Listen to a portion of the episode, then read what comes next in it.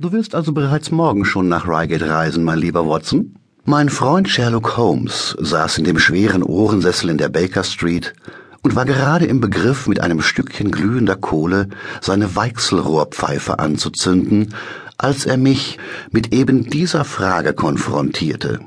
Es war ein ungewöhnlich kalter Tag im Mai des Jahres 1888 und ich hatte gerade von unserer Haushälterin Mrs. Hudson unsere tägliche Post entgegengenommen.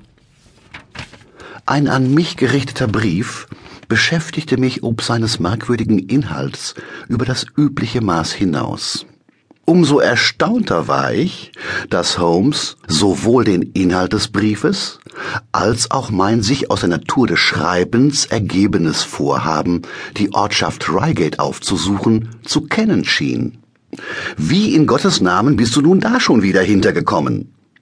Alter Knabe, du brauchst dich gar nicht so zu echauffieren. Zu erkennen, dass dein alter Freund Samuel Hater dich in einer dringenden persönlichen Angelegenheit mit Justamente jenem Schreiben, welches du in der Hand hältst, zu sich auf sein Gut nach Reigate bestellt, ist wirklich mehr als eine leichte Übung.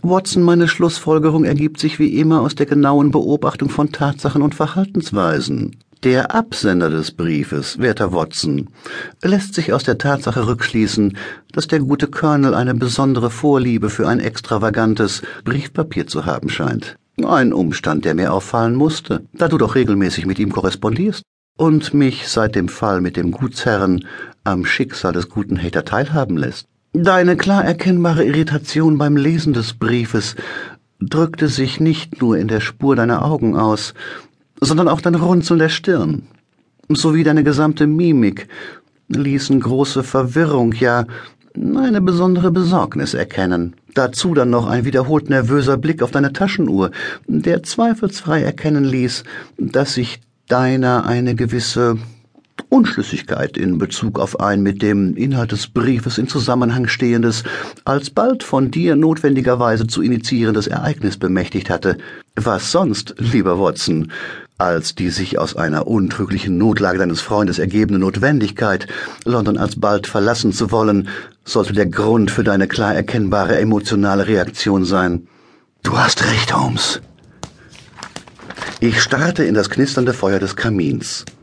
Hater hat Probleme. Er schreibt nicht, worum es geht, nur dass er gesundheitlich so angeschlagen sei, dass ich ihm unbedingten medizinischen Beistand leisten solle. Du kennst den Colonel Holmes. Du weißt, wie starrsinnig er sein kann und wie ungern er sich von anderen helfen lässt. Umso mehr scheint sein Ansinnen damit vollkommen unerklärlich, ja in höchstem Maße sogar merkwürdig. Insbesondere auch deshalb, da Hater, wie ich weiß, in medizinischen Angelegenheiten vor Ort in Reigate einen ihm vertrauten Mediziner konsultiert. Im Übrigen macht es mich stutzig, dass er mich bittet, im Falle meines Besuchs seiner Frau Madeleine nichts über den wirklichen Anlass mitzuteilen. Irgendetwas ist an der Sache faul, Holmes. Diese Geheimniskrämerei ist nicht ansatzweise Samuels Art. Sherlock Holmes war aufgestanden und starrte sinnierend in den Kamin. Nach einer kurzen Zeit, die wir schweigend zubrachten, richtete er das Wort an mich. Mein lieber Freund, du solltest dem Colonel heute noch ein Telegramm zukommen lassen und für morgen unsere Ankunft auf dem Gut ankündigen. Du willst mich also begleiten? Ich war ob Holmes Vorschlag durchaus überrascht. Zwar war ihm Hater bekannt, aber die Verbindung war doch eher oberflächlich. Natürlich, Watson. Ich glaube, dass dein Freund Hater weniger mit einem medizinischen, denn vielmehr mit einem kriminalistischen Rätsel aufwarten wird. Was veranlasst dich zu dieser Annahme?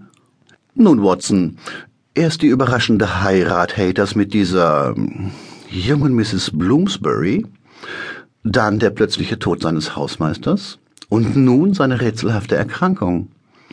Diese doch recht ungewöhnliche Anhäufung von außergewöhnlichen Ereignissen lässt eine Vermutung aufkommen, mein Lieber. Also, Watson, schreibe dein Telegramm und lass uns packen.